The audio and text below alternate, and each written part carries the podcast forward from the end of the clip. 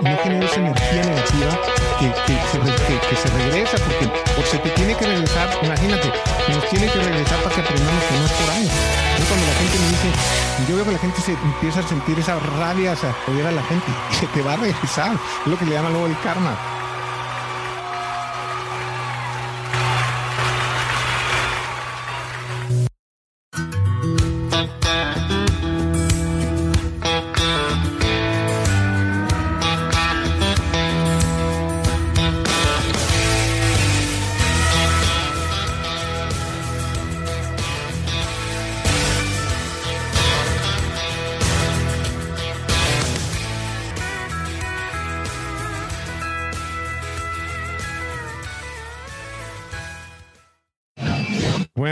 Gracias de nada. Eh, antes que nada, Didier, por, eh, por invitarme a tu, a tu podcast. Eh, como te comenté hace unos momentos, felicidades por este proyecto tan original. Nunca me hubiera imaginado que hubiera un podcast de agronegocios y, bueno, es tan importante y qué bueno que estás haciéndolo.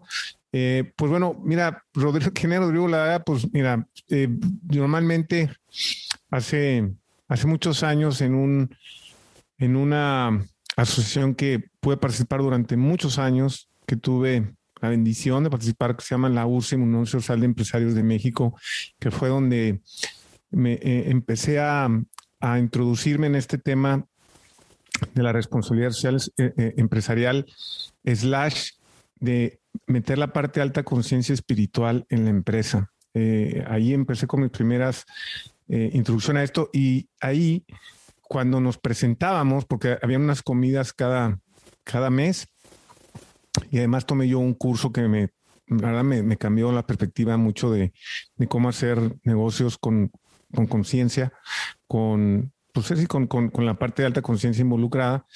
Y ahí nos enseñaban a presentarnos siempre así. Nos presentamos, yo soy Rodrigo Ladaga, esposo de Tania, hijo de eh, el papá de Eugenio y de Lorenzo y ya luego pues todo lo demás venía, ¿no? Pero como dices, bien lo dijiste tú, ante todo somos personas y, bueno, pues eso, eso soy lo que, digamos, lo que soy actualmente, ¿no? Soy esposo de, mi de soy esposo de Tania y papá de mi, eh, de mis hijos Eugenio y Lorenzo. Y bueno, de ahí viene toda la otra parte que es la más, la, la, pues digamos la menos importante, pero que es un tema nada más de, de, currículum. Soy ingeniero industrial eh, con una maestría en, con un MBA en negocios internacionales. Y bueno, eh, simplemente soy un, un, emprendedor dueño de pyme que a través de mi, de mi historia, que ahorita nos eh, les platicaré más con más detalle, me he dedicado ya prácticamente los últimos años de mi vida, los últimos 12 años de mi vida a ayudar a emprendedores dueños de pymes a que puedan profesionalizar, estandarizar su negocio, que no dependa de ellos, que tengan éxito. Y, bueno, lo he hecho a través de ir aprendiendo metodologías de, clase internacional especializadas en pymes. Y ahorita que se les platico un poquito más de cómo llegué a esto, ¿verdad? Fíjate que es lo que iba a comentar, mi estimado Rodrigo. Actualmente nosotros te conocemos por toda la trascendencia que lleva tu, tu, tu ámbito profesional de cómo interactuar negocio, familia, pyme, empresa y en la parte espiritual. Pero quiero irme un poquito más atrás. Dime cómo tú percibiste la espiritualidad en tu casa. ¿Cómo nació ese amor a la espiritualidad o de dónde proviene, Fíjate que eh, es muy curioso porque yo tuve una formación muy particular, digamos, muy particular, diferente a la gran mayoría eh, del contexto cultural de nuestro país. Y, fue muy curiosa porque mis papás, a pesar de haber sido eh, criados, eh, formados en dos familias muy católicas, como la mayoría de las, de las familias en México, diría yo, ¿ah? este, ellos decidieron no seguir una religión. Ambos. Yo creo que fue un tema ahí de, no sé, ya ves que en los setentas vinieron todas estas en, esta como pues corriente de, apertura y de exploración y de rebeldía, no sé, a nivel mundial. Y ellos pues decidieron no seguir una religión, entonces a mi, a mi hermano Rudy, que es tres años y medio más, más, grande que yo, que también lo deberían invitar a un podcast porque es, todo, es un emprendedor de, con una experiencia increíble, puede, puede aportar también, yo creo, mucho valor. Este, pásalo, ya, pásalo, mi estimado Sí, Rodrigo, sí, eh. te lo va a pasar porque no, no, no, es, es- es- puedes echarte varios podcasts con él y, y es increíble todo, todo lo que ha aprendido, su experiencia y, y bueno. Y bueno, mi hermano Rudy y a mí me, no- nos criaron sin una sin un, sin seguir una religión, pero con una, digamos, una, un dogma espiritual. O sea, ah, yo nunca fui a misa de chico. Eh, de hecho, cuando eh, eh, iba yo a una escuela católica, la Sayista, allá en Tuxtla Gutiérrez, Chiapas, nosotros, darte un poquito el contexto, mi, mi- la familia de mi papá es del norte, eh, de aquí de Monterrey y de, y de todo la, el área pues, norte aquí de México, de- de- de- del, país, sobre todo Monterrey, Nuevo León y, Sal- y Tamaulipas. Y, y mi mamá es del sur, de Chiapas, de una familia de, de- de, no sé, centen- de centenares, ¿verdad? De, centenas de antigüedad. Y, y este, y se conocieron en México, ambos estudiando su carrera, ahí se casaron y, y yo y mi hermano nacimos ahí, pero realmente nos fuimos a vivir, yo tenía cuatro años cuando nos fuimos a vivir a Tuxtla, entonces prácticamente yo siempre digo que soy de allá porque ella me, me quería. Entonces, pues estábamos, eh, nos, yo iba a la escuela a la Salle y, y, un par de veces al año la escuela nos llevaba a una misa de fin de año, no me acuerdo, tenía una- un par de veces al año con dos motivos espe- específicos, nos llevaban a misa. Pues, ya te, imaginar, eh, te imaginarás, mi estimado Didier, yo no sabía qué hacer en la misa. Todos los niños sabían porque todos iban de alguna, de alguna forma. Y yo no sabía. Entonces yo tenía que estar viendo a los demás y tratando de seguirlo, pero no tenían, yo no, pues, no iba nunca. Y, pero mis papás dec- decidieron seguir una corriente que se llama este, la, eh, se llama la ciencia cristiana de una doctora, eh, eh, de, una doctora americana de, finales de, mil, de 1800, eh, gener- generaron toda una corriente de- del estudio escatológico de, del pensamiento y, de, y, mucho basado en la vida de Jesús y todo, pero desde un, punto de vista es- escatológico, no, no, no, no una doctrina religiosa como tal.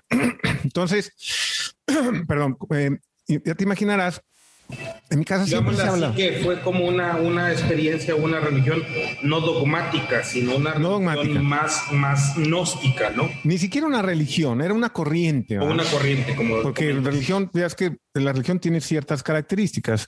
Era una corriente, de, digamos, espiritual, de pensamiento, escatología, así, la, así me, la, me la enseñaron a mí que se llamaba. Y mis papás todo el tiempo hablaban de Dios, del amor de Dios. Habrá mucho del poder mental. Era, esta doctrina está muy enfocada al poder de la mente.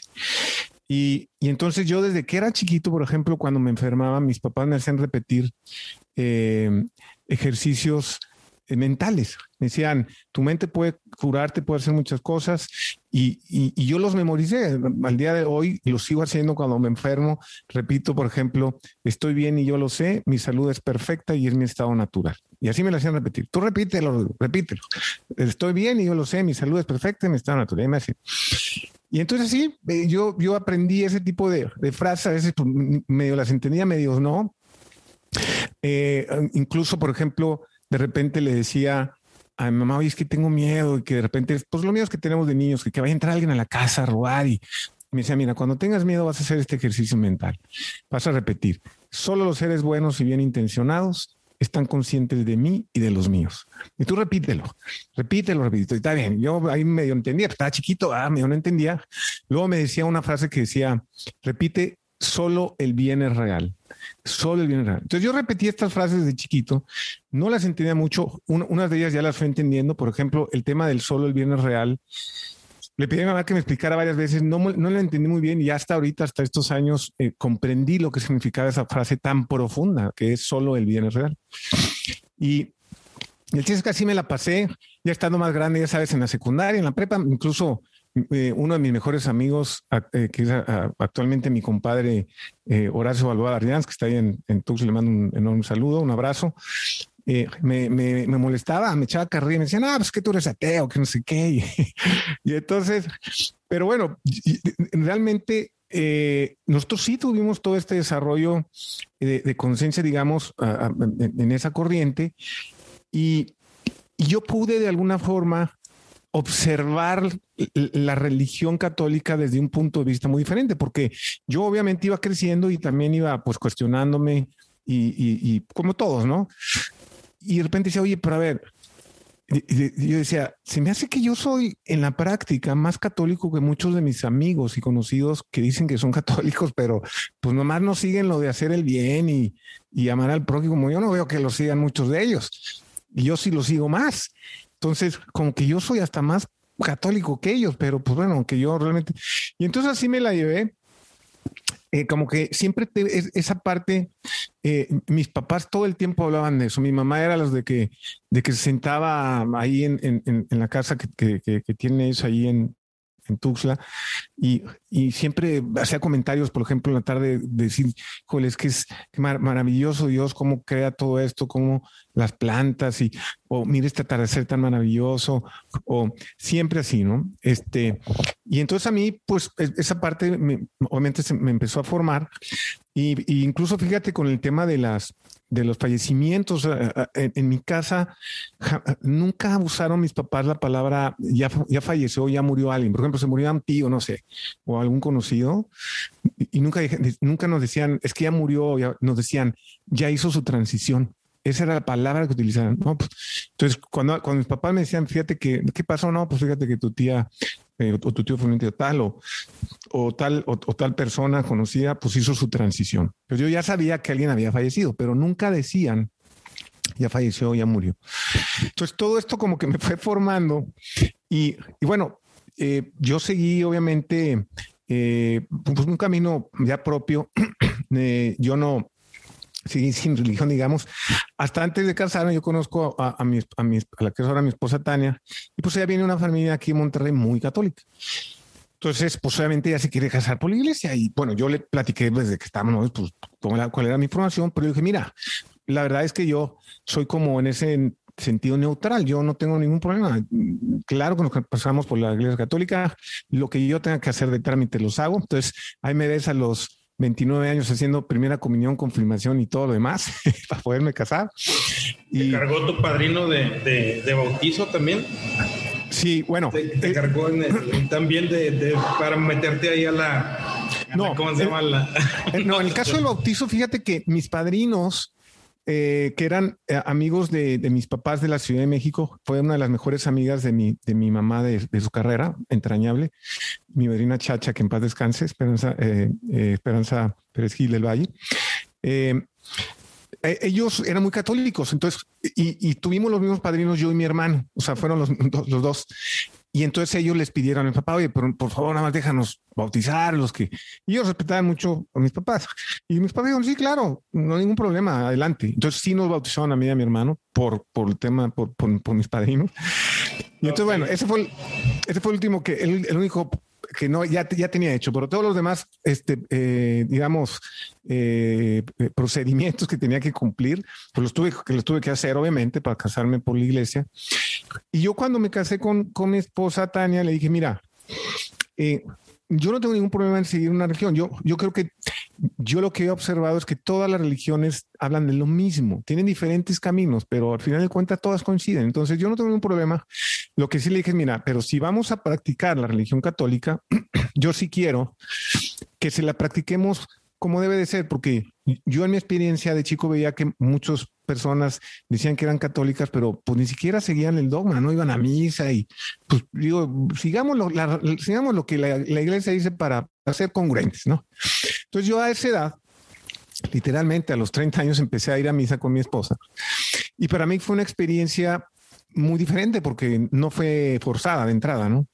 Eh, y y entonces me pareció increíble la experiencia de la, de la misa, porque oye, yo aquí ya lo empecé a mezclar con el tema de negocios, porque ya, ya les platicaré con el tema de negocios, pero eh, toda la parte de procesos y sistemas, yo veía y decía, no, esto está muy bien hecho, porque eh, es como una franquicia. Tú vas a una iglesia, de entrada puedes ir a cualquier iglesia del mundo católica y vas a seguir exactamente la misma, la, misma estructura de la misa. Tú puedes ir a cualquier lugar, en cualquier país, y además vas a escuchar lo, mismo en todas las iglesias, porque digamos que el, calendario religioso de la, de la misa es el mismo en todo el mundo. Se, se, lee esta parte del Evangelio, todo, todo es igual. Entonces me hizo muy, muy, muy interesante que era un sistema que se repetía. Y además que dentro de la misa, pues dije, está muy bien hecho esto porque te hacen que te pares y que te sientes, que es bien importante porque si no la gente se aburre. O sea, son técnicas que hoy vemos de, de cuando das un taller, lo que sea, pues la gente le tienes que parar y sentar porque si no la gente se, empieza a dormir y se aburre. Sí, qué bárbaro. O sea, esto está muy bien hecho. Además, pues vas a escuchar en general el mensaje que oyes es de amor a los demás, de amor a Dios. O sea, hay cosas buenas. Entonces le dije, está todo dar, venir una vez a la semana a escuchar estas cosas bien bonitas y cuando te toca un padre bueno, un, este, pues híjoles, que me han tocado muy buenos, no hombre, pues te, se echan unos, unos discursos buenísimos, o sea, sí son muy formativos. Y, y, la parte que a mí me gustaba más de la misa, que me hacía, que se me, se me hacía increíble que lo hayan diseñado así, era que la parte en, lo que, en, la que te das la paz, que hay una parte de la misa para los que, son católicos que no escuchan que pues te paras y le tienes que dar la paz, eh, que es eh, darle la mano, ahorita pues, ya no se puede con el tema del coronavirus, pues le das la mano a los que están alrededor en tu banca y en la misa y le decías la paz, que la paz sea contigo. Dije, qué increíble que sistemáticamente hagan que la gente se desea, se desee el bien gente que no se conoce porque puede estar atrás cualquier persona de ti, no sabes quién está atrás en la banco adelante de ti.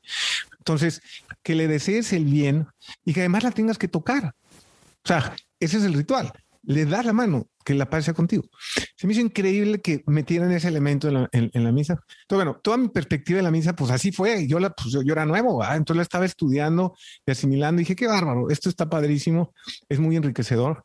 Entonces, digamos que por ahí fue ya donde metí en el tema un poquito religioso, pero eh, yo seguí estudiando eh, siempre temas de desarrollo personal y espiritual y, y lo seguí haciendo durante muchos años. Y luego cuando, cuando tuve la oportunidad de que me invitaran a, a, este, a, a, la USEM, a la Unión de Empresarios de México, que, que me invitó don Lorenzo Servige, eh, cofundador de, de Grupo Bimbo, que en paz descanse, que fue uno de mis mentores. Tuve la enorme bendición de que me, me, fuera mi mentor y ahorita si quieren les platico la historia de cómo llegué ahí, porque está interesante. Y, y, me invita a don Lorenzo y entonces ahí me abre un mundo completamente diferente donde la parte espiritual eh, eh, se puede mezclar perfectamente con, con, el negocio. Entonces, ahí para mí fue un despertar y, y, vi un camino que sí era posible de dar, realmente darle la vuelta a la situación que el mundo estaba viviendo, metiendo la parte de alta conciencia en, en, la parte del negocio, que es ahorita, digamos, en la fase que, está, que, que estamos en, la, en Helpy Coaching en, mi empresa. Eh, eh, que estamos dando los primeros pasitos, que el primer paso realmente fue el podcast del emprendedor espiritual porque yo vengo de hace 12 años con Helpy Coaching, eh, ayudando en la parte del negocio a, las a los dueños de las, de las pymes. Pero para mí era muy claro que íbamos a tener que ya eventualmente converger porque tiene que estar todo de forma eh, sistemática y holísticamente eh, mezclado, porque es la única, yo, yo veo que es la única salida para la situación que estamos viendo en el mundo actual de ese exceso, ese énfasis en el materialismo, en el consumo desacerrado y que nos estamos echando el planeta y todo lo que ya sabemos todos. Entonces, yo eh, es una vía viable que si, ayudamos a elevar el nivel de conciencia de, las personas en general y de los dueños de pyme y de los empresarios en el mundo, el actuar en el día a día puede dar la vuelta a lo que estamos viendo. Puede dar la vuelta porque obviamente si somos eh, con, con, con, si contamos la alta conciencia, la corrupción pues eh, de manera voluntaria la, evitas, no la haces, ¿verdad? El consumo o la producción de bienes y consumo que esté dañando al planeta o que esté dañando a los demás, pues le evitas. Si, si tienes ese nivel de conciencia, entiendes que estás haciendo un mal no solo a, que te estás haciendo mal tú mismo y a toda la humanidad, aunque sea unas personas que estés afectando. Entonces, ahí es donde eh, este primer pasito del podcast Emprendedor Espiritual fue el primer paso que estamos dando para empezar a juntar estos dos mundos del negocio y de la alta conciencia que, que, que, es, es crítico que lo empecemos a hacer. Yo, yo te escucho a ti, Eri, desde que me estás ahorita antes de empezar el podcast haciendo esta oración. Entonces, todo eso lo tenemos que meter, lo tenemos que meter, independientemente de la religión. Eso, la religión es un, es, pues es un camino, ¿verdad? Y, y, y cada quien eligerá la, que más le sirva, pero El punto aquí es este, este, eh, el, elevar la conciencia, el crecimiento espiritual a, través de cualquier vía para poder generar una, pues una, una sociedad eh, mucho más equilibrada, sana, plena, ¿no? Y, y, tú sabrás que cuando elevas el nivel de conciencia, todos los, todos los males desaparecen. O sea, todos los males que vemos en la sociedad desaparecen. Cuando el, nivel de la conciencia de las personas se eleva, hay ese crecimiento espiritual. Entonces, es algo que tenemos que empezar a hacer y sobre todo en las empresas, porque tú sabrás que el, Hoy en día las empresas son las que dominan el mundo. O sea, hace quizás 100 años había un balance entre el Estado y la empresa, pero hoy en día, si uno ve las, los que podemos llamar democracias modernas, realmente es el, el, el, empresa, el, empresa, el empresariado el que domina. Ellos son los que ya ponen a los senadores, a los diputados, ya lo vemos en todos lados. El problema es que si ese, si las personas que están en esos ámbitos, en todos los niveles de, pymes, empresas granotas, no tienen el nivel de conciencia adecuada, pues sucede lo que está sucediendo. Entonces tenemos que elevar el nivel de conciencia para que eh, se actúe en consecuencia y podamos empezar a dar la vuelta a, esto. Entonces, eso es parte, digamos, de lo que de lo que estamos tratando de hacer y es un poquito mi historia de crecimiento espiritual que, bueno, la continúo y he tenido la oportunidad, la enorme bendición de tener eh, enormes maestros o mentores y, y, los maestros y los mentores vienen en muchísimos formatos, ¿no? Cuando uno lo logra entender, entiende que todo lo que nos sucede en nuestra vida, la única razón por la que nos sucede es para eh, cuestionar nuestra conciencia y elevar nuestro nivel de conciencia y crecer espiritualmente. todo lo que nos sea en la vida, cuando ya, al menos yo en mi propio camino de crecimiento espiritual de conciencia, ya llegué a, comprender eso. Entonces, tenemos a todos estos maestros en todos estos formatos, digo, desde un padre en una misa hasta un libro, hasta, hasta mentores, hasta etcétera, ¿no? Este podcast, ¿no? Todos son maestros que nos van ayudando. Y, en el caso del crecimiento espiritual, pues yo he tenido mucha, no quiero decir suerte, porque en realidad no existe esa parte de la suerte. Algo que yo he llegado a comprender en la parte del crecimiento espiritual es que, eh, que, cuando lo buscas se te va a dar, o sea, se te va a presentar. Eh, hay, por ahí eh, esa famosa frase que dijo Jesús de pide y se les dará. A veces desde mi punto de vista, bueno, está muy, está mal interpretada porque la gente cree que pide lo que quieras o no pide un carro, pide una casa, una esposa, un hijo, no lo sé, ¿verdad? Unas vacaciones y, no, y realmente yo desde mi perspectiva y, mi, y lo que puedo estudiar, cuando Jesús dijo esa frase no se refería a pedir cosas, se refería, se refería a pedir crecimiento espiritual. Cuando tú pides elevar tu conciencia, quiero estar más cerca de ti, Dios, o como lo quieras llamar, eh, es, se te dará invariablemente. Y eso yo lo he podido experimentar. Entonces, en mi crecimiento espiritual, literalmente te puedo decir que leo un libro eh, y de repente acabo de leer un libro y alguien me dice, mira, léete este libro y hazte cuenta que continúa donde me quedé el otro, eh, y luego se me presenta un curso y luego se me presenta, no sé.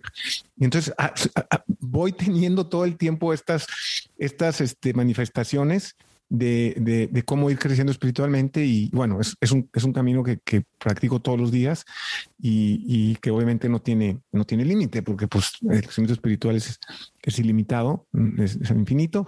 Y, y, bueno, pues es, digamos un poquito, no sé si ya me extendí mucho, pero este, era eh, de la pregunta de cómo, cómo fue mi tema de, de, de meterme en el tema espiritual, no sé si, si, si más o menos puedo explicarlo bien. Perfectamente, realmente me quedo anonadado de cómo has venido ensamblando cada una de las enseñanzas que la divinidad te ha puesto desde la formación de los padres, desde la formación empresarial vista desde un punto de vista de negocio, desde la formación de decir que mientras mayor conciencia vamos a tener mejor arquitectura, equilibrio y sobre todo una sociedad más sana en todos los sentidos, me queda clarísimo que a final de cuentas eres una persona que está abierta a que entre las palabras correctas para hacer una acción correcta. Sin embargo, hay uno de los, de los retos más difíciles eh, que, me ha tocado a mí ver en, el día a día es que eh, puedes tener tú toda la enseñanza, pero a veces la enseñanza más cruda se basa en la, poca, en la propia casa. Y el reto de mayor ahínco se vuelve a dar en, ellos, ¿no? O sea, por decir, tener unos hijos que a final de cuentas no hagan lo que nosotros querramos bajo los conceptos, preceptos y estipulaciones sociales que tenemos y no se da y nos y nos sacan de quicio, Sí, pero bueno, a eso, Acuérdate que, bueno, de mi, y todo esto que te voy a yo compartir es de mi propia experiencia. Es bien importante, ¿no? Cada quien tiene que, que hablar de, su propia experiencia y de su propio crecimiento y, o, lo que sea, ¿no? Entonces, eh, yo con lo que he podido aprender a través de los años y, lo vuelvo a reafirmar con los cursos y, libros y todo que, que, estudio continuamente sobre crecimiento espiritual de esta conciencia, he llegado a entender que que todo lo que sucede en el mundo tiene una razón y está alineado a un plan divino. Si no, no sucedería. Y, y esto es algo un poco difícil de comprender porque las personas quieren luego asimilar algunos conceptos con la parte de la mente. Y aquí es donde tú bien sabrás que está la mente que está ligado al ego y está el ser, que es la parte espiritual. Pero la mente está, tiene sus limitaciones y, está basada en el contexto cultural, ¿va? O sea, pues si tú naces en India y de ahí te enseñan desde chiquito que hay castas y que, pues bueno, pues eso es lo que te aprendiste, ¿verdad? Si naciste allá, si naciste acá en México será diferente, si naciste en Finlandia, pues será diferente, no lo sé. Esas son las partes del contexto cultural que te van condicionando y te van definiendo ciertas cuestiones que se van arraigando en, la mente.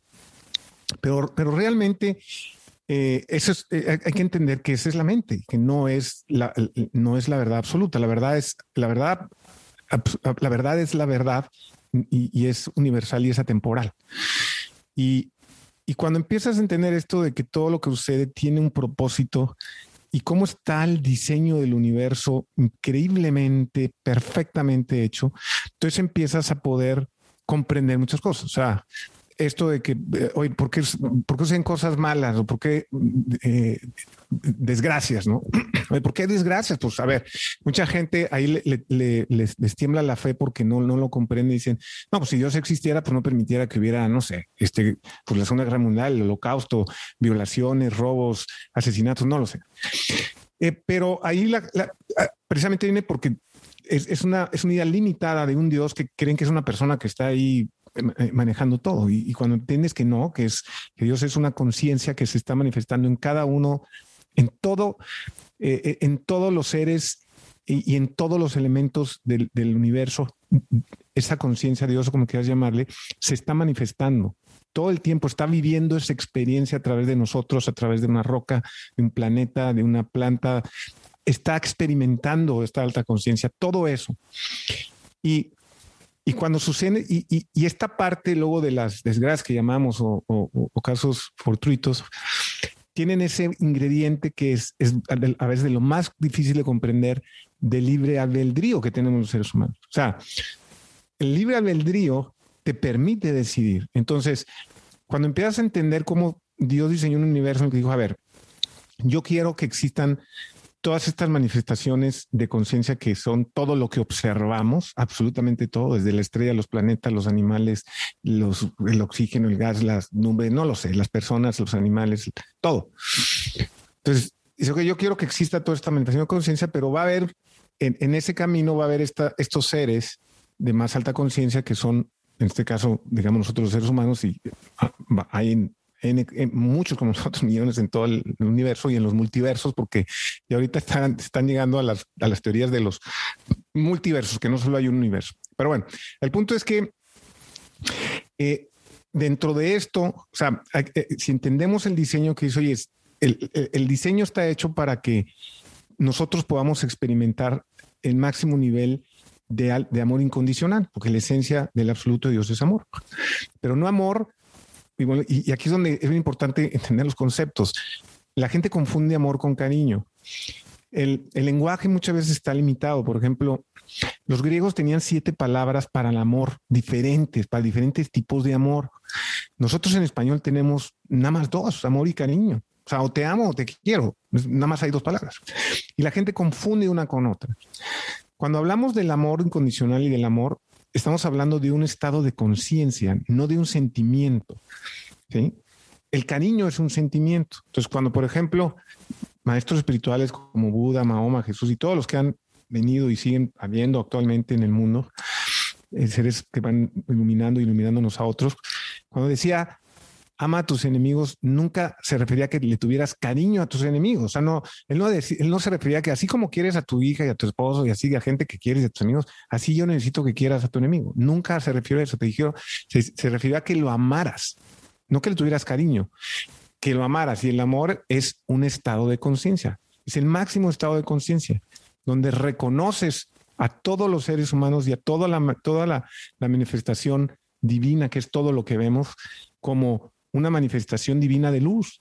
Entonces, si todos los seres humanos y todo lo que ves eh, vienen de una misma esencia, de una misma, eh, de, un mismo lugar, que es el absoluto, que es Dios, entonces, y lo reconoces, entonces, entonces lo amas, lo comprendes. No es que le tengas cariño, dices, bueno, pues este pelado me hizo esto y me pegó, o no sé, o asesinó a mi papá, o, violó a mi hija, no lo sé.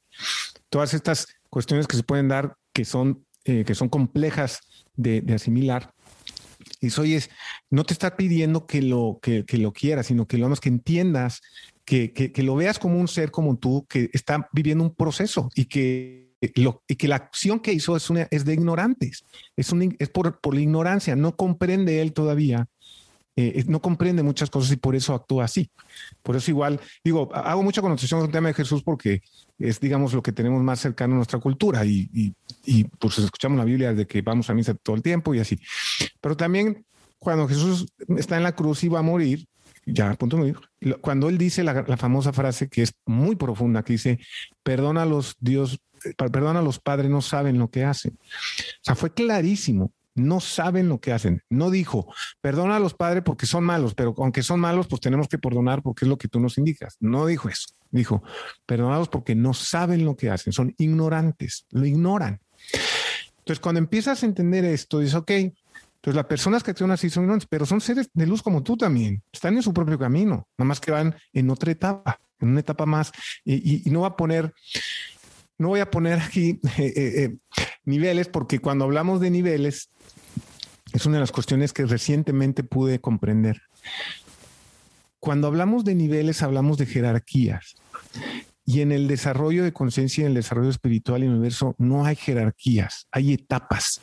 Porque en el momento que tú dices, oye, es, que dependiendo de su nivel espiritual, entonces, como seres humanos, la palabra nivel nos dice categorizar. ¿Qué nivel eres? ¿10, 9, 8? A ver, pues dependiendo del nivel que estás más alto, ¿va? ¿Qué, eh, eh, eh, este, ¿Cuál es la liga la, la, la, la, BBV es la A y la B es la que viene en la segunda división, pues son niveles, ¿verdad? Pero en, el desarrollo espiritual de la conciencia no hay niveles, hay etapas, que es muy diferente. ¿Cuál es diferente en un nivel, una etapa? Que no, es, no es que una sea mejor que otra, es simplemente una etapa. Y para darte un ejemplo con esto sería, por ejemplo, los seres humanos tenemos etapas. Tenemos la etapa de bebés, de niños, adolescentes, bla, bla, bla. Cuando nosotros vemos un, un niño, Imagínate un niño, imagínate tu, hijo, yo creo que todo nos pasó. Tu, tu hijo de, no sé, tres años, que de repente eh, está comiendo unas papitas, una bolsa de papitas y, y, le gusta, va, y quiere echarse toda la, toda la bolsa, completita. Y es una bolsa bien grande. Pues tú sabes que si se echa toda la bolsa le va a dar diarrea, le va a quedar bien mal, tú lo sabes, pero no lo sabe. Entonces tú se la quitas la bolsa. Dices, es que no puedes seguir comiendo. Le explicas, mira, te va a hacer mal, pero tiene dos años y me no sé, te da muy chiquita. Pues, ¿qué hace un niño normalmente? Pues empieza a llorar. Y hasta quizás se te vaya y, te empieza a pegar y haga un berrinche porque pues él quiere las papitas. Pero, tú sabes que no se las puedes dar porque le va a hacer daño. Cuando nos sucede eso, ¿a poco tú dices, no, pues este hijo eh, eh, tonto, ¿a pues, ¿cómo no sabe que le va a hacer mal? Pues, tú entiendes que no sabe, porque por la etapa en la que está no sabe. Y y de la misma forma, cuando, cuando hablamos de etapas, ¿a, poco podemos decir, no, pues la etapa de bebé es mejor que la de adulto mayor y la de, eh, la de joven es mejor que la de adolescente? Claro que no. Todas las etapas son, hay personas que pudieron haber vivido tuvieron una mejor experiencia de vida en, esas diferentes etapas, pero no quiere decir que una etapa sea mejor que otra. No podemos decir, no, la etapa de niño es la peor de todos los seres humanos. No, la etapa de, no, no podemos son etapas, cada una es diferente, pero no una no es mejor que otra. Lo mismo sucede con el desarrollo espiritual. Entonces, cuando, cuando vemos personas que actúan en ese, en, ese nivel de conciencia, entonces la forma de asimilarlo es, él está en otra etapa. Es ese niñito que está, que quiere que, quiere que le des la, la, la, no entiende. Y así actúa. Puede ser un adulto de 40 años, de 30, de 25, y, y, y, está en esa etapa de crecimiento espiritual, en esa etapa de conciencia, y por eso está a un nivel de ignorancia que, actúa de la forma en que actúa. Entonces, es la forma de irlo procesando, pero el diseño es increíblemente perfecto, porque además, fíjate lo, lo, hermoso de todo esto, que como tenemos el libre albedrío, y, es, y, y, y el sentido del libre albedrío es porque el amor incondicional, la máximo nivel de plenitud que podemos experimentar, es un nivel en el que tienes que decidir. No puede ser obligado. He ahí el medio del asunto. Dios cuando dijo, yo quiero que esto sientan lo que yo siento, a este nivel de amor. Pero se cierra y se autorregula de forma perfecta. Oye, ten, tenemos el libre albedrío, esa es la ecuación que, esa es la variable que mueve toda la ecuación. Pero aunque tengamos el libre albedrío y hagamos el daño a los demás, eso le va a servir, le puede servir a los demás para crecer espiritualmente y a mí también para crecer espiritualmente. Eh, en Estados Unidos somos humanos. El chiste es que a, a, un papá que tiene una familia, la, uno de los hijos es repartidor de pizzas, chavo, y va un día a repartir una pizza y, y lo matan. Lo asesinan, o lo tratan de robar y lo matan. Y agarran al, al, al la policía agarra a la persona. Y están en el juicio y el cuate se levanta, el papá a mitad del juicio, y le dice, y, se aventa un speech increíble. Vean, vean esa serie, porque digo, véanlo porque no lo voy a decir de la manera correcta, pero les voy a transmitir la idea. Dice, el odio, el, el odio y el rencor se terminan aquí, dice. No va a seguir más este odio y rencor. Yo aquí decido terminarlo. Y sé que tú que mataste a mi hijo lo está viendo ahí en el juicio. Te quiero decirte que te perdono. Desde el más profundo de mi corazón, te perdono. Aquí se para el odio. Y se para el pelado y lo va a abrazar. Y lo abraza. Y llora el otro. Y todo el mundo se queda en el juicio con la boca abierta. Así todo el mundo, gente empieza a llorar y dice, ¿qué? Fíjense qué muestra de alta conciencia, de amor incondicional. Me mató un hijo, pero él decidió utilizar eso para crecer espiritualmente y al hacerlo le está ayudando al otro a que lo haga también. Seguramente la otra persona, si decidió recibir ese, ese regalo de crecimiento espiritual, se va a transformar y posiblemente ya no va a matar a nadie más. No sé si me explico. Este, pero como eso es todo, en toda la historia de la humanidad ha habido y hay, si volteas, hay esas historias que tienen ese ingrediente, que es de lo más difícil de comprender, porque eh, cuando le pasan este tipo de cuestiones a, las personas, nos mueven. Hace, yo en uno de mis podcasts acabo de que, tener hace poquito, pues, y, y aquí es eh, otro concepto que es muy importante entender. Dios todo el tiempo, el absoluto, como quieras llamarle, está haciendo una danza cósmica en la que está combinando, está eh, tratando, está conciliando, no está porque lo hace, el libre albedrío de todos con su, con su, con, con, esa providencia tan, que es un misterio entender, o sea, es un misterio cómo, cómo actúa. Y a la vez te está haciendo un programa a cada persona de crecimiento espiritual único, que lo va modificando en tiempo real, de acuerdo a las decisiones que tú vas tomando. Entonces, te está modificando el programa, te estamos modificando el programa para solo con la única intención de que crezcas tú espiritualmente. Y cuando entiendes que el único sentido, el único propósito de los seres humanos en este mundo es, solo venimos aquí a crecer espiritualmente, en esta experiencia material que estamos viviendo, que está perfectamente hecha y creada para que vayamos creciendo. Y por eso, y por ahí es donde empiezas a entender, y, y hay muchas religiones, muchos místicos que hablan sobre el tema de cómo vamos y venimos. El alma va y viene y, viene y regresa y, y, hay mucho de esto ya también científicamente estudiado y, en las religiones, que se cree profundamente de, de, esto. Entonces, agradece por, los, por las cosas feas que te pasaron. Y la gente dice, ¿cómo fregado más decir que yo agradezca por las desgracias? Porque es un aprendizaje, es lo único que es.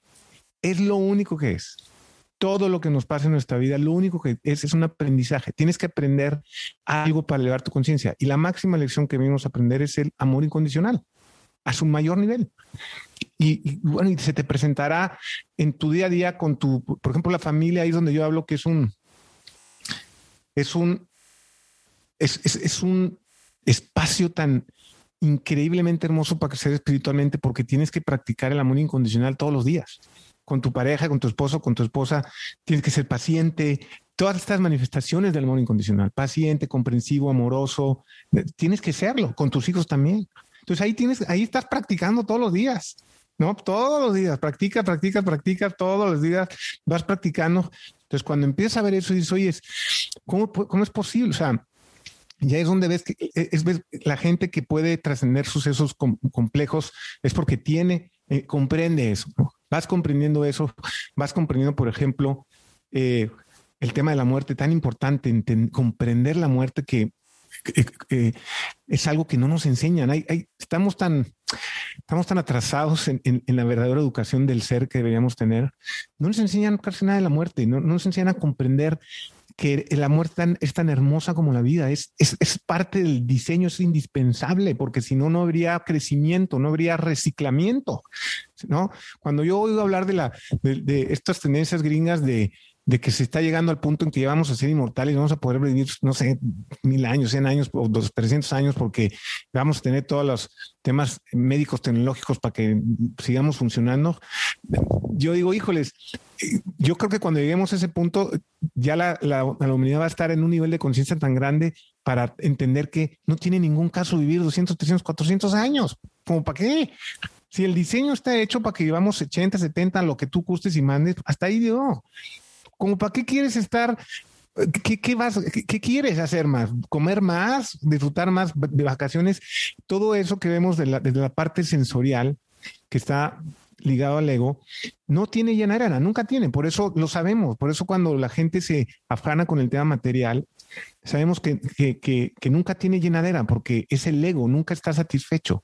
Entonces, pero cuando trasciendes eso, dices, no, o sea, tengo que estar el tiempo que tengo que estar y todo mundo y todas las personas tienen que estar el tiempo que tienen que estar.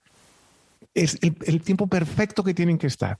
Y nos da y, genera miedo, que el miedo es lo opuesto al amor. Fíjense, bien importante. El odio no es lo, el opuesto al amor. El miedo es el, opuesto al amor. El miedo genera odio. Pero el, pero el opuesto es el miedo. Entonces em, empieza Oye, entonces, ¿qué va a pasar? Y, miedo y miedo por todos lados. Y, y espérate, no pasa nada. O sea, el tiempo que vamos a estar es el perfecto. Ya está. Si, si pudiéramos simplemente empezar a vislumbrar este diseño perfecto, que ahí es donde estamos viendo una etapa bien bonita de la humanidad, porque la ciencia y la religión están ya convergiendo, convergiendo muchísimo. Y hay muchos autores que están hablando de las dos porque obviamente las dos son parte del, diseño. Por eso la ciencia, la ciencia existe porque existe el ser humano y el ser humano fue diseñado por esta alta conciencia. Entonces, por eso existe. O sea, no, no es algo totalmente separado. Todo, todo, todo va sumando y están convergiendo la ciencia y la religión para ir comprendiendo todo esto. Pero la ciencia está llegando, o sea, eh, no te vi un programa, no, me acuerdo en qué canal, que estaban tratando de entender la fotosíntesis. O sea, así. Se sabe que existe la fotosíntesis, se descubrió no sé en qué año, pero están tratando de entender cómo funciona, cómo es posible que los rayos del sol, qué, qué es lo que saca el sol, qué es lo que traen estos protones que llegan a la planta y en la planta y están tratando de entender la fotosíntesis y te vas de espaldas, dices, no, o sea, imagínate ese diseño, por Dios, es, es, es un milagro, es, es abrumante. Ese diseño nada más de cómo funciona la fotosíntesis de la planta y estamos viviendo todos los días el milagro de la vida y por, supuesto que creo, pues ¿quién, alguien tuvo, esto es, hay inteligencia y diseño en cada parte. Entonces, si, si llegáramos a comprender solo eso, hombre, pues todos los días despertaríamos y dijéramos, es el milagro de la vida. Por eso cuando estos clichés te dicen, el mejor milagro es estar vivo, da gracias todos los días, no son, son muy profundos. Porque es realmente, hay, si comprendiéramos esta experiencia que estamos teniendo la oportunidad de vivir con el milagro de la vida, y si lográramos trascender todo esto que le llamamos del imaginario colectivo, que es lo que creemos que somos, lo que creemos que no, que pero no somos, y todo el tema social, económico, material, que nos nubla y nos distrae y nos, y, nos, y, nos atolondra. Entonces, la gente se vive persiguiendo eh, eh, eh, temas que ya una y otra vez todos los maestros místicos cada vez más te dicen no es el tema material, la gente no es plena solo por el tema material, ya está comprobado. Toda la historia de la humanidad está llena de historias, leyendas de eso.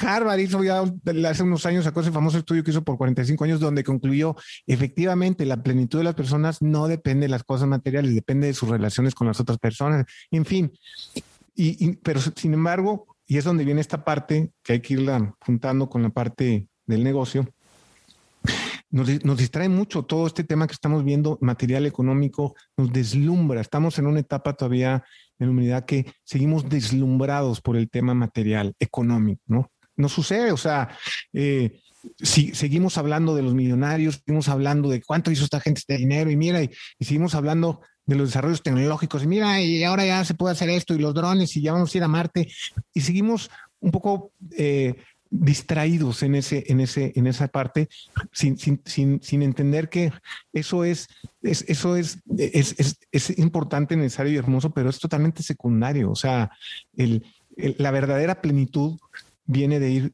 creciendo espiritualmente y de, ir elevando nuestra conciencia. Y, y, es donde viene, y ya está probado, no porque lo diga yo, hay, observa a tu alrededor y ya está una vez, está ya comprobado históricamente, pero, pero bueno, seguimos un poquito con la distracción de, estos temas, pero es parte, volvemos a lo mismo, es parte del diseño, es parte de la etapa y, y, y, no lo digo en, forma de queja ni de, no, pues es que, porque no, porque así tiene que ser, es la etapa que está viviendo y dentro de toda la etapa de la humanidad, eh, todos históricamente, todos los seres tienen la, la, la posibilidad de vivir en plenitud y elevar su conciencia. Y lo hemos visto a lo largo de los años. O sea, mil años atrás, dos mil, desde que el primer ser humano, cuando haya sido que haya aparecido de la forma que ha aparecido, porque ya mm, ahí el tema de, de que venimos de los, de los changos y eso ya, ya, hay mucha información científica que dice que no, no, no necesariamente venimos de ahí, que hay más, hay más allá. ¿no?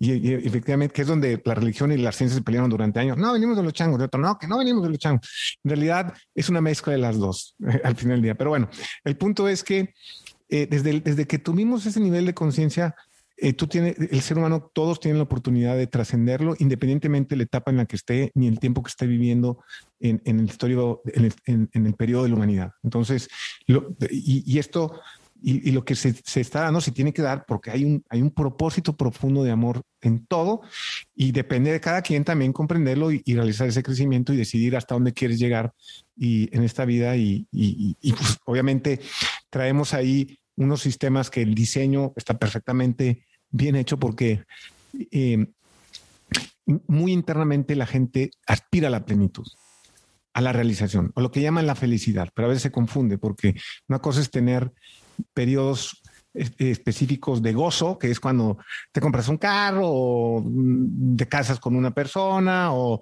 compras tu nuevo celular, no lo sé. Todo esos eh, gozos temporales que ya están científicamente probados, que todos son decrecientes, te compras un carro y luego a los años ya no, ya, ya. Al principio te emocionas y va bajando la emoción y ya quieres otro.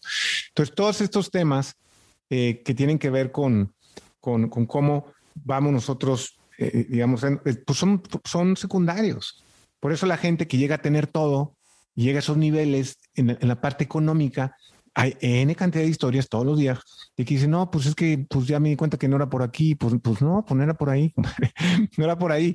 Este, y entonces intrínsecamente en el diseño traemos muy metido el aspirar a esa plenitud máxima. Entonces, cuando a, veces el ego nos engaña y el ego digo, podía hablar de esto también mucho tiempo, pero tiene una función muy específica y, tiene una función y un propósito clarísimo, tiene una función. El ego no es malo, el ego es nuestro, el ego es el punto de referencia para saber si estamos alejándonos de la parte del ser espiritual y nos estamos yendo hacia la parte que, que es la parte de la mente que nos, que nos engaña mucho. Acuérdense que siempre, que, que para que tú puedas aprender necesitas contraste.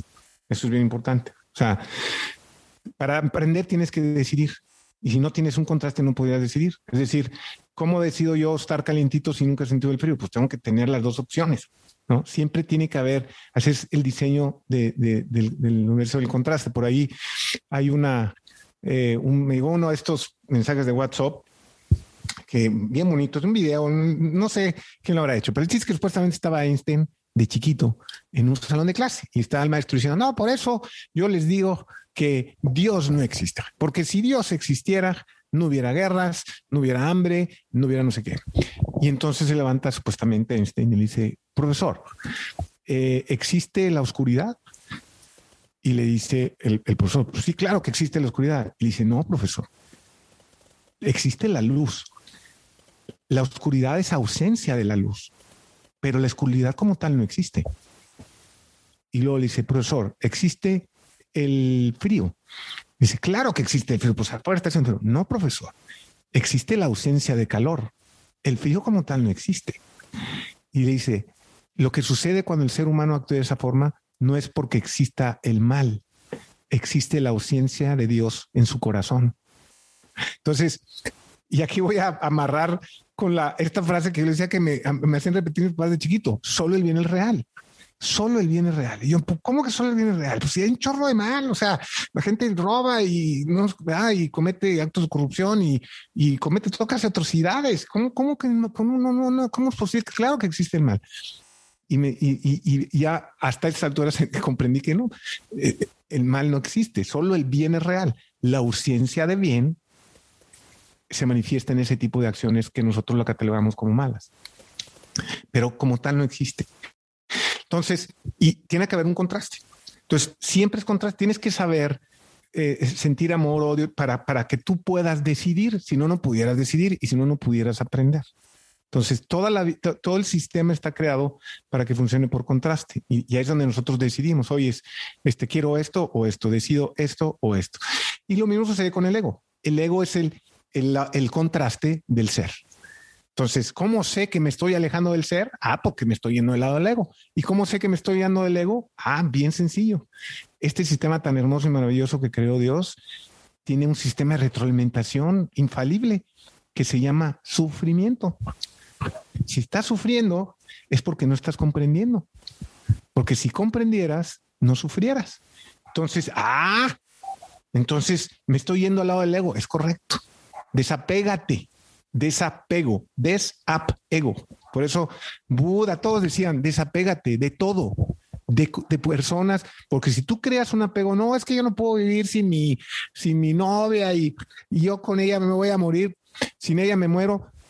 Pues imagínate qué lección Dios quiere que aprendas que sí de, puedes vivir sin ella, que debes vivir sin ella, que no puedes apegarte, que puedes amarla profundamente, pero sin apego. Entonces, igual la lección que le va a tocar a esas personas que pues vas a tener de tu novia, vas a tener que, que tornar con la novia para que, para que trasciendas eso y, aprendas que puedes vivir sin ella. Que no, no te debes de apegar ni a las personas ni a las cosas. Pero ese es, digamos, el contraste, ¿no? El, el, apego y el ser. Entonces, cuando, ¿cómo sé que me estoy yendo más del otro lado? Pues me estoy yendo porque estoy sufriendo. Estoy sufriendo, ¿por qué? Por todo lo que creas apego. Oye, pues que no estoy, mi empresa no está teniendo más este apego a todo, ¿eh? a ideas también. La gente se apega a ideas. Oye, este, es que no puedo creer que eh, ahorita que lo estamos viendo muchísimo con el tema político, es que este gobierno es una cosa, qué bárbaro. Y a ver, te estás apegando a una idea y por eso estás sufriendo. Y no digo que lo que esté haciendo el gobierno, la gente del gobierno esté bien o mal. Sabemos que las acciones, cuando mientes, cuando engañas, pues eso está, eso, eso no está bien. O sea, no es, estás yendo tras la oscuridad y no sea la luz. Pero de eso a pegarte y a sufrir y a, y a empezar a generar un resentimiento hacia, hacia estas personas entonces estás yendo por el camino equivocado, porque el camino equivocado es el camino del amor incondicional. Oye, yo comprendo que esas personas que están en el gobierno están en una etapa de su crecimiento, eh, de su crecimiento espiritual, como todos, y están en esta etapa de ignorancia, ¿no? Pero lo comprendo y no siento ningún resentimiento ni nada hacia ellos. Ahora, yo actúo en mi consecuencia, en mi, en mi conciencia.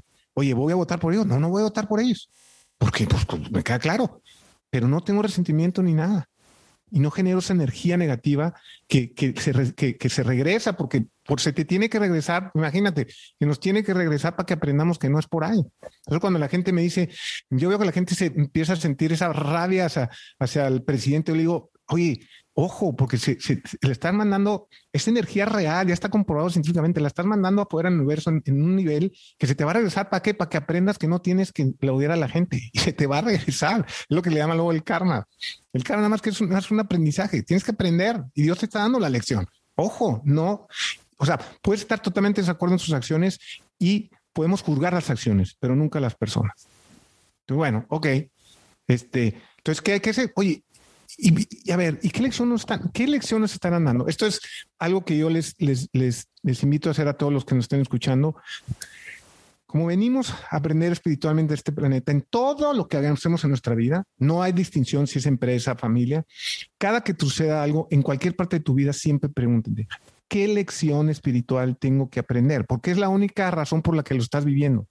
¿Qué razón espiritual? ¿Qué me falta aprender aquí? Lo mismo con el tema de los, nuestros políticos.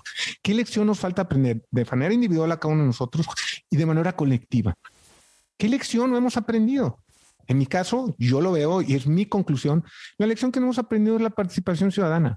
¿Por qué están ellos ahí? ¿Cómo es? La gente dice, ¿cómo es posible que con personas con ese nivel de, preparación y de, de, y de conducta, inteligencia están ahí? Y la respuesta es muy sencilla. Ellos están ahí porque tú no estás ahí tú eres capaz, tú eres bueno, tú eres honesto, crees que puedes hacer eh, eh, mucho bien, ¿por qué no estás ahí? Porque no has participado. Entonces, ¿cuál es la lección que tenemos que aprender? Que no hemos participado. No hemos participado. El momento, y van a seguir ahí ellos. Y ellos, esa es su función, darnos esa lección. Oye, que nos están eh, dando en el traste al país, pues sí, pero ¿cuándo vamos a participar entonces? Y participar no es, pero ya fue a votar, no es suficiente. Tienes que meterte ahora ya actuar en el gobierno, a dar tus tres años sabáticos de presidencia municipal, o que tú gustes y mandes, o seis años de gobierno, y métete a darle y hacer el bien, y luego que te releve otro. Cuando aprendamos la participación ciudadana, la política se va a ciudadanizar. Y en ese momento vamos a acabar con todo este tema de, de, de estos políticos que tenemos de estos niveles, que hemos tenido desde hace 90 años, por Dios, digo, esto no es nuevo. ¿verdad? Han pasado de todos colores y unos más educaditos, otros menos, otros un poco más inteligentes, otros más maquiavélicos que otros, lo que tú gustes y mandes, pero ese nivel que, que, que nosotros mismos hemos permitido que esté. Entonces, queremos resolverlo, actuemos. ¿Cuál es la lección? Hay que participar. En el momento que participemos, pues vamos a poder cambiar nuestra realidad.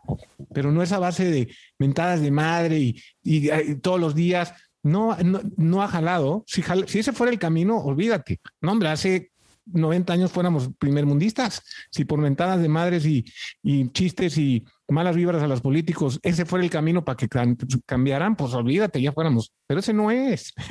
no es el camino. Nunca va a ser así. Siempre tiene que ser el camino del amor incondicional, de la comprensión y de la actuación en consecuencia. Pero bueno, ya me, ya me ya ni siquiera hablamos de la parte de la empresa, pero... Hombre, pero la verdad es que estoy completamente agradecido de todo lo que has compartido, mi estimado Rodrigo. Yo creo que si me haces el favor de decirme y reagendemos otra, otra, otra entrevista, ya viéndolo de, como dices tú, desde el punto de vista de negocio, planeación, eh, el, ser empresa, el ser pyme, todo eso. Si tienes, si tiene ahorita tiempo, nos sigamos ya nos sigamos para, para ya conectar todo. Yo sin bronca, sin bronca. Bueno, no tenemos bronca. Nada más aquí me gustaría, no sé si en esto que nos has dado, Checo, tengas algo que, que quieras como que resaltar, decir o algo por el estilo, güey. Porque yo estoy así, me puedo tardar aquí tres horas siguiéndote escuchando porque estoy aprendiendo infinitamente cosas tuyas, Rodrigo. qué bueno, me da mucho gusto. Qué bueno que te estoy ayudando en algo. Sí, precisamente le decía, le, comentaba a Didier, ¿no? Que, que tenemos un concepto del amor muy, muy transversado, ¿no? Muy, muy comercializado a lo mejor. Pues digamos que mal comprendido. O sea.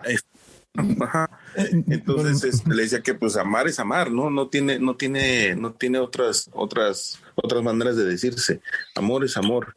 pero el tema es que hay que eh, eh, hay que entenderlo, porque si tú le dices a alguien amor es amor, él, él puede entenderlo de su propia experiencia y dice, pues para mí amor es cuando mi mamá me da papacho, no lo sé. O sea, cada quien lo puede ir interpretando de acuerdo a su propia experiencia. Entonces hay que profundizar en la explicación y en, el, en la comprensión. O sea, por ejemplo, el, el cariño eh, tiene un, siempre tiene un objeto al cual está dirigido. Por eso está muy claro. Cariño. Yo amo, yo quiero, o aquí es donde viene la comprensión de las palabras, pero amo a mi esposa. Está dirigido a un objeto, a mi esposa, mis hijos, mi casa, mi país, no lo sé, ¿verdad? Y el amor no, el amor no está, no, no tiene una personificación a nada. Es muy distinto. O sea, el amor incondicional como estado de conciencia no está, no, no, no, no necesita un objeto para, para su manifestación. Entonces, cuando dices amas a, a, todos y a todo, todo el tiempo, no es, es, es, es, a todo, a todo, a todo, todo, todo, todo. No hay, no hay una, no hay, no, están específicamente hacia una persona, hacia, sino a todo. ¿no? Entonces, esos niveles eh, de, de, de, de llegar a esos niveles de amor incondicional es cuando estos místicos, pues, transitan entre nosotros y, y, y, a quien, y, a lo que se le presente lo ama. ¿Sí me explico? Quien sea, yo te amo y, a ti, y a ti, a ti también, y a ti, eh, y, y, a la, y a la montaña y al universo, y, y entonces amas a, y, a Dios que está en todas las en todos lados, pero no está, pero a la, a la vez está está presente, pero es esta cosa. Entonces, cuando empecemos a entender que el cariño tiene un objeto al cual está eh, eh, dirigido y el amor incondicional no, este, es donde, es donde empieza a cambiar el contexto, porque dice, ah, cañón, pero a ver, entonces yo creía que amar, eh, bueno, pues es un estado de conciencia, no es un sentimiento, que es donde viene el otro tema, ¿no? No es un sentimiento. El sentimiento es un sentimiento, es un sentimiento de cariño. En la cultura que nosotros dejamos, le se, se, se va confundiendo con el amor. Oye, ¿puedes sentir amor incondicional y cariño? Claro que puedes. A tu, a tu, a tu esposa, un profundo cariño y un amor incondicional eh, en, en, la más alta conciencia, pero también aquel que te hace daño. Lo puedes amar de la misma forma, como, no como sentimiento, sino como alta conciencia, pero no le tienes nada de cariño al pelado que te, que te hizo un mal, ¿verdad? No, qué chingo no tengo que tener cariño, pero sí lo amo. ¿Y qué es eso? Ah, lo veo como una manifestación más de este hermoso universo que somos todos, estamos en este crecimiento espiritual todos y comprendo que está en etapa, en esa etapa ignorante de su crecimiento y, en, y, y, por eso no lo, no, no, lo, no lo juzgo a él, juzgo a las acciones y entonces te mueves en ese nivel y entonces es donde puedes amar a todos y a todo, independientemente que por algunas cosas sientas cariño y otras no, no si me explico. Sí, sí, por supuesto.